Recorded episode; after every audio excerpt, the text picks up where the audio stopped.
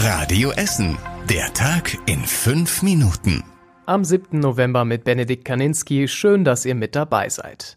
Wie kann es bei uns in Essen sicherer werden? Diese Frage beschäftigt auch die Stadt. Sie will bald zusätzliches Personal einstellen, das für Sicherheit und Ordnung im Einsatz ist.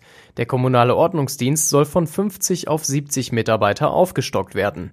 In diesem Bereich sind viele neue Aufgaben hinzugekommen, zum Beispiel die Überwachung der Grillzonen im Sommer. Die Einsatzkräfte sind außerdem bei großen Beerdigungen auf dem Hallo-Friedhof in Stoppenberg dabei oder begleiten Demonstrationen. Zusätzlich baut die Stadt gerade ein Spezialteam auf, das auch nachts im Einsatz sein soll und die Polizei entlastet. Im Dezember wird es seine Arbeit aufnehmen. Auch bei der Verkehrsüberwachung will die Stadt Essen das Personal aufstocken. Die neuen Mitarbeiter sollen vor allem gegen Falschparker vorgehen und die Geschwindigkeit auf den Straßen kontrollieren. Bis zur Weihnachtszeit dauert es noch etwas, helfen und schenken kann man aber auch jetzt schon. Und zwar indem ihr bedürftigen Kindern einen Theaterbesuch ermöglicht.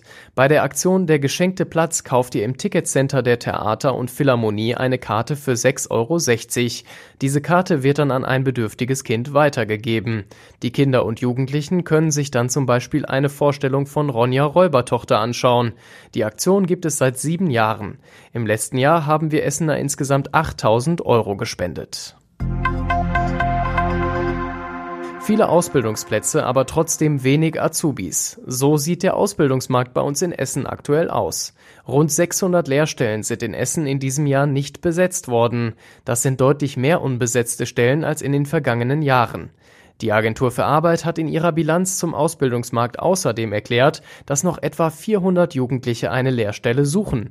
Die Arbeitsagentur hofft, dass sich noch viele junge Menschen bei den Unternehmen auf Ausbildungsplätze bewerben, auch wenn das Ausbildungsjahr offiziell schon abgelaufen ist.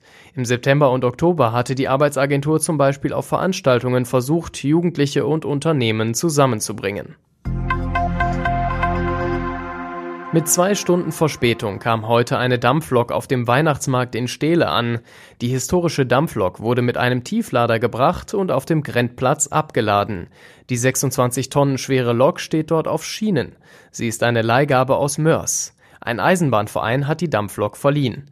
Sie ist eine richtige Attraktion für die Besucher. Ja, also ich muss sagen, das ist echt mal was Neues hier in Strehle und ich finde das wirklich super. Schon eine Attraktion, finde ich. Es gibt ja wenige alte Dampfloks noch. Ist aber mal ein Highlight. ich bin jetzt 50 Jahre, lebe ich in Stehle, das habe ich noch nicht gesehen. Die historische Lok und ein alter Bahnwaggon sollen bis zum 23. Dezember in Stehle stehen. Nachts wird die Lok von einem Sicherheitsdienst bewacht.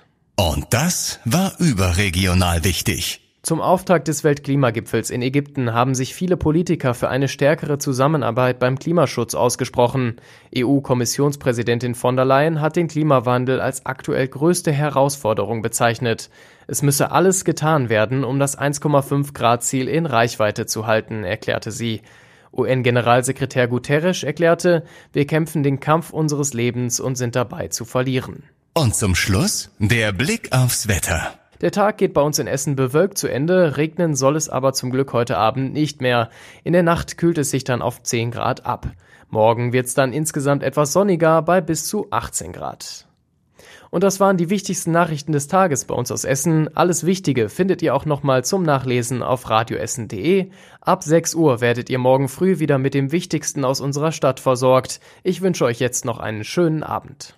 Das war der Tag in 5 Minuten. Diesen und alle weiteren Radio Essen Podcasts findet ihr auf radioessen.de und überall da, wo es Podcasts gibt.